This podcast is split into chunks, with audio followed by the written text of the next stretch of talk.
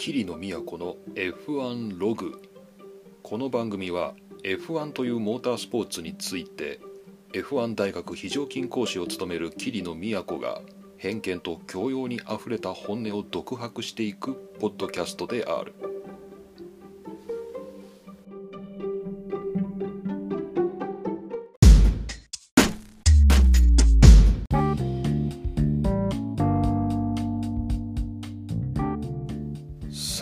というわけでまあ今日はですね F1 の中継についてねやっぱこう日本の F1 ファンが避けて通れない道っていうと、まあ、どうやって F1 の中継を見るのかっていうことですよね。まあ、こう言うとですねなんかファンは中継を見なきゃいけないのかっていうねレースを見なきゃいけないのかっていうと、まあ、全然そんなことはないと思うんですよ。あの他のねスポーツのファンのことを考えてみても、まあ、例えば野球ファンとかですね。相撲ファンとかですね、いろいろなこうファンがいると思うんですけどその全てのねこうゲームをね見てるかと。こう試合を見てるのかっていうと見てないと思うんですよね。なんかその辺ちょっと F1 ファンの人はみんな心が狭いなっていう。いきなりこの F1 を敵に回す必要はないんですけどちょっとここ狭いなと思うんですけど、まあ、別にレース見てなくたっていいじゃないかと、まあ、これは大前提ですけどね。この桐野都のねスタンスの大前提ですけど誰がね例えばこう相撲ファンだと、まあ、まあいますよねお相撲さん大好きなんで。相撲好きだと言いますけど、まあ、誰が BS で序二段からですね見てるんだっていうとそれは見てないわけですよね。まあ、もちろん NHK のね中継を毎日見るっていうそれは、私のおじいちゃんとかねそれ見てましたけど、まあ、普通見てないわけですよね。まあ、大相撲ダイジェストそんな番組まだあるかどうかわからないですけどそういうダイジェストですらね見る人は少ないと思うんだけど、まあ、なんかどんなスポーツがお好きなんですかって言われた時に大相撲ですっていう人は、まあ、いるよねっていう。まあ、であればですね別に F1 の中継見てなくたって、まあ、F1 ファンですよと好きなスポーツは何ですかと F1 ですよっていう人を、やっぱ温かくねこう認めていくということもねやっぱ現代の日本では必要じゃないかなと、ま、いうふうにも思うわけですね。でですね話がそれましたけれど、まあ、とはいえですねまあこの桐野もですね全然もう F1 もねレースをね久しくね見てなかった見れてなかったまあこれはこれから今日ねその理由の一端も話すんですけどやっぱねこう中継見たいなっていう気持ちはあったんだけど、まあ、なかなかね見るチャンスがなくてほんと困ってましたよ。でですね今日はですねその中継をどうやって見るかっていう話なんですが DAZN ね、こう DAZN っていうですねこの新しく始まってもう何年か経ちましたけど、まあ、今までずっとこうフジテレビね、えー、まあ地上波 BS そして CS とですね、えー、だんだんとそのフジテレビの中でのこの F1 の立ち位置っていうものもこうどんどんね変わってきてますけどまあ、フジテレビで見るしかないよねって、まあ、F1 といえばフジテレビ、ね、フジテレビといえば F1 っていう、まあ、そういう時期がすごく長かったんで、まあ、昔から F1 を見ている人ほど、まあ、F1 といえばやっぱフジテレビでしょうと、まあ、いうふうに思いますよね、まあ、僕もそう思ってました。まあ、しかしですね、もうどうもですね、こう F1 の CS の中継と僕は相性が悪くて、なんか見てるとですね、なんていうかこう腹が立ってくるんですよね。こう 腹が立ってくるっていうとな何がそんなに不満なんですかっていうふうに言われるんですけど、まあ、なんか単に相性が悪いっていうだけで全然そのフジテレビの中継自体はすごくいいと思うんですよね。まあ、こんなご時世にですね、まあ、スポンサーもまばらな中継をですねこうやってくれてるっていうことは本当に偉いことだ、ね、素晴らしいことだなって思うんで、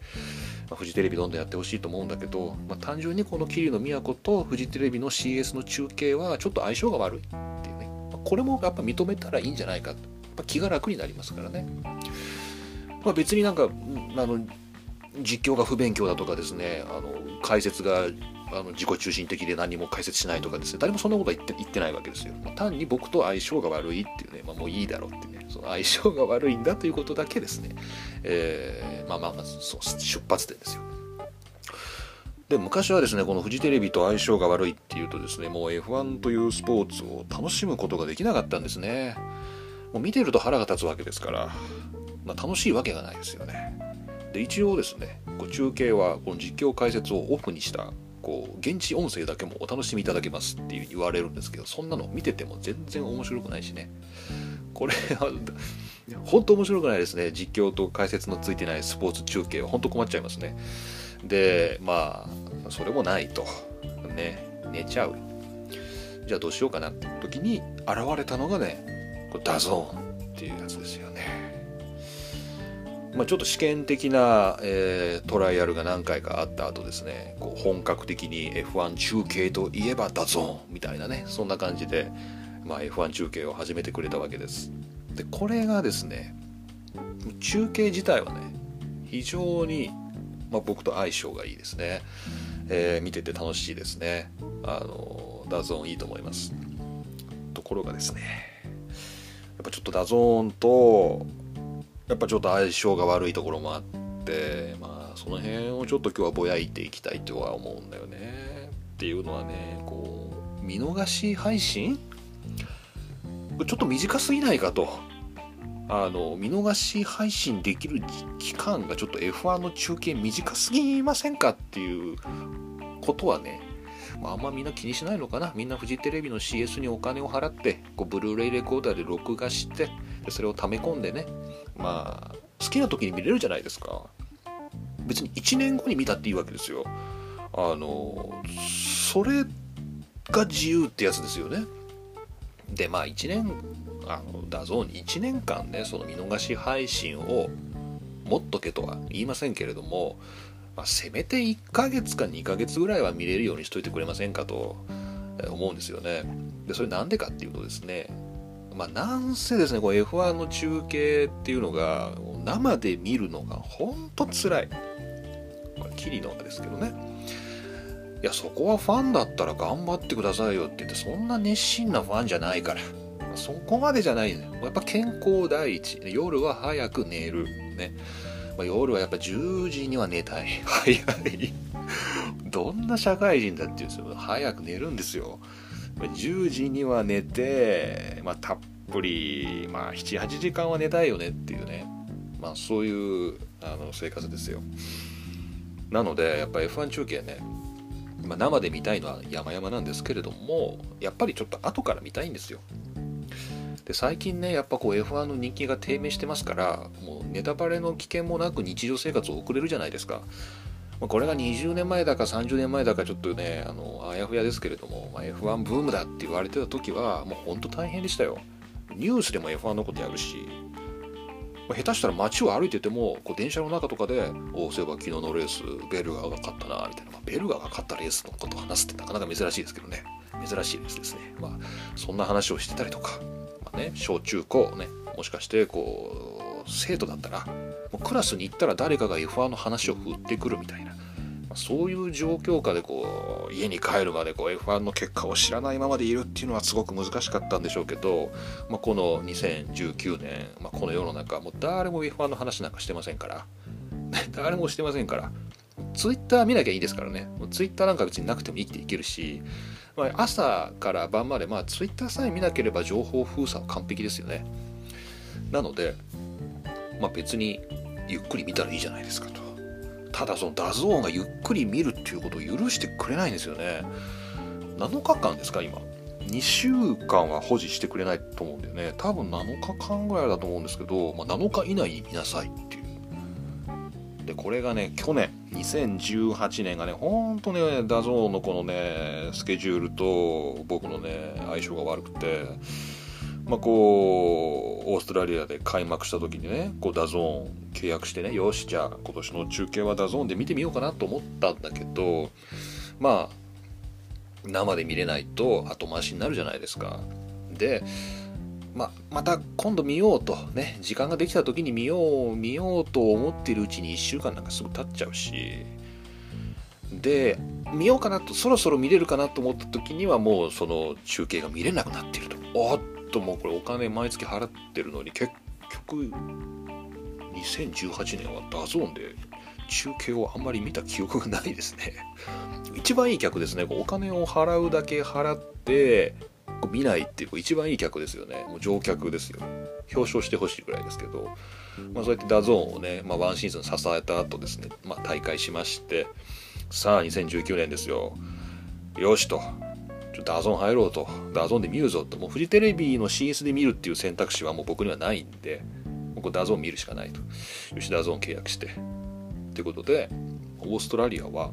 まあ、生でね見れたんですよ、まあ、たまたま家に行って、まあ、日中なんですけどよしちょっとビールでも飲みながら見るかって、ま生はいいですね、まあ、ツイッターでみんな盛り上がってたりするし、まあその一員としてね僕もこう F1 を楽しめるオーストラリア開幕、ね、日曜日の昼間からビール飲んでね非常に良かったです。生中継。で F1 も面白かった。良かった。ね。あのそこでよし勢いがついて次のバーレーンですよ。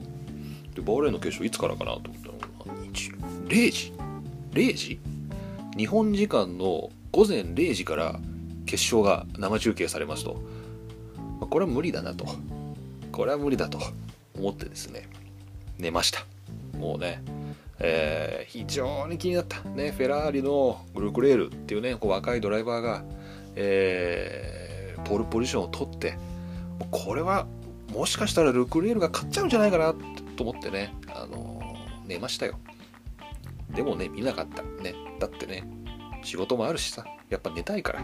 ね、諦めて寝ましたよ。ところがですね、やっぱ F1 の神様はね、今年ちょっとキリノに対して優しいですね。朝6時にですね、目を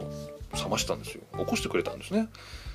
で、月曜日の朝6時に目が覚めて、あっと思って、これはもしかしたら出勤前に見れるんじゃないかなと思ってでもちょっとやっぱでもね、まあ、朝だしさもうちょっと寝てたいかなっていう、まあ、ところもあったんで、まあ、ちょっと30分ぐらいねこうベッドの中でちょっと迷ってたんですよ。まあでもなんか変なねこうなんかアプリのなんていうのこうスマホでさこう時間を潰すにしてもこう変なアプリ開くと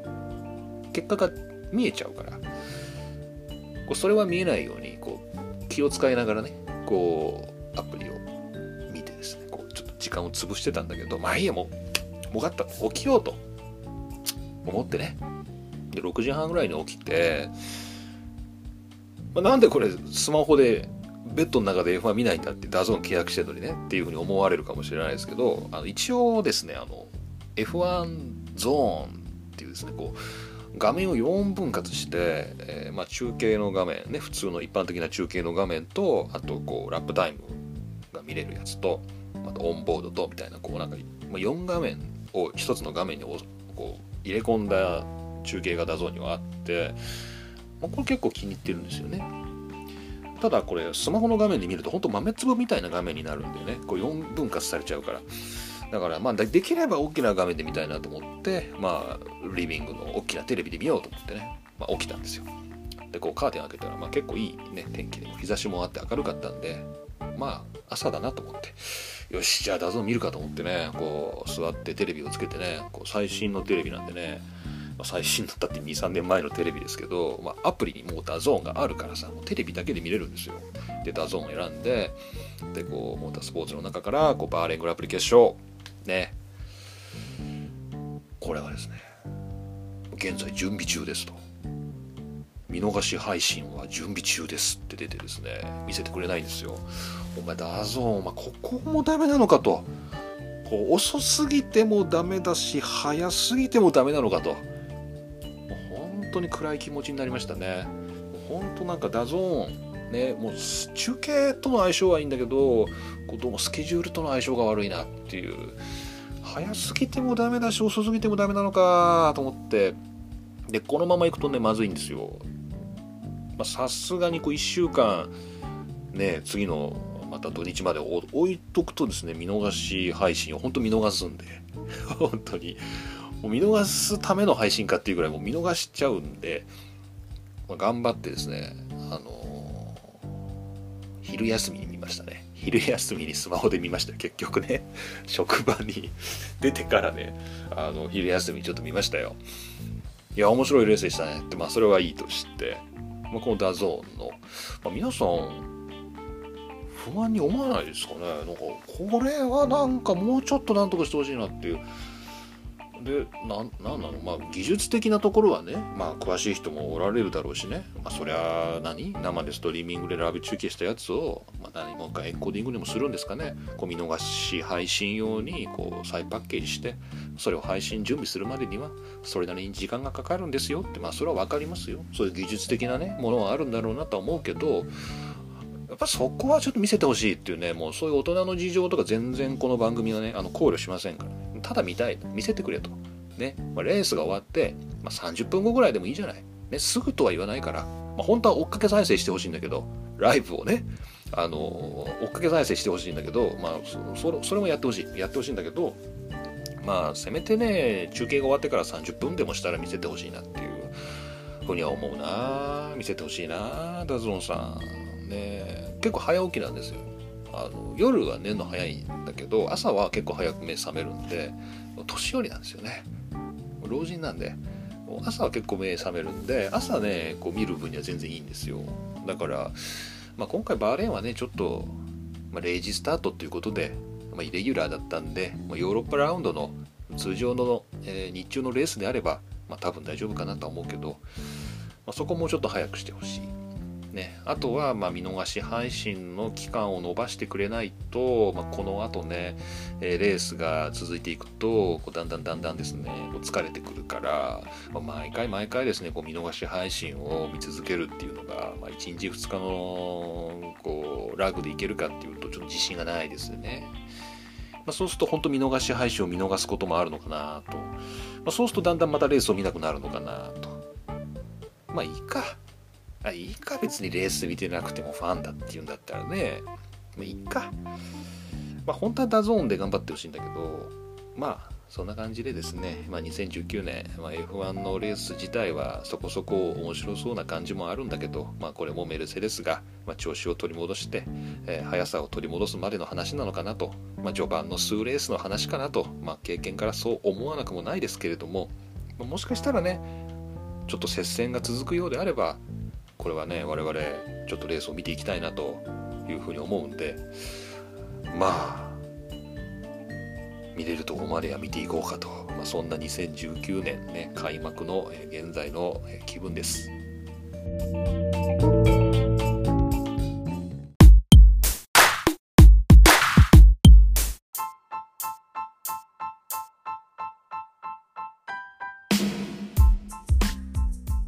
はい、というわけでね、まあ、後書きというかね、編集後期っていうんですかね、ちょっと最後に語っておきたいなと思います。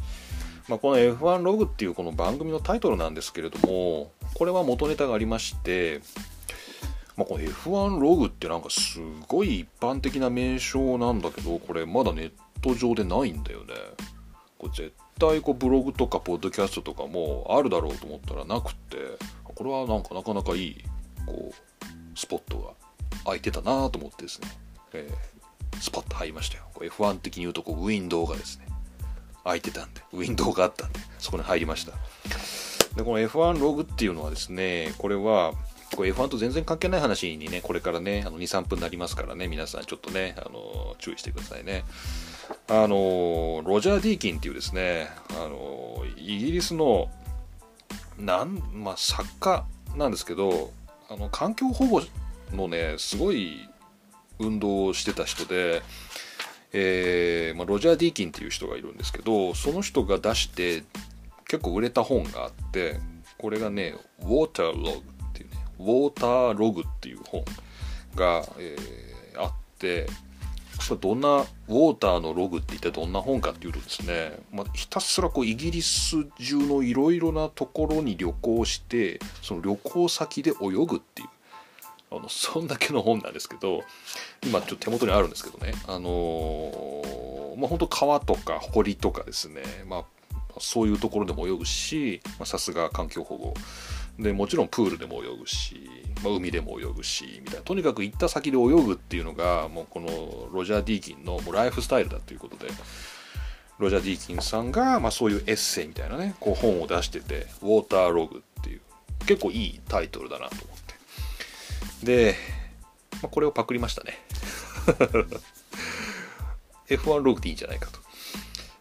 でこの「イギリスを泳ぎまくる」っていうタイトルでね日本では出版されてますんで秋書房から2008年に、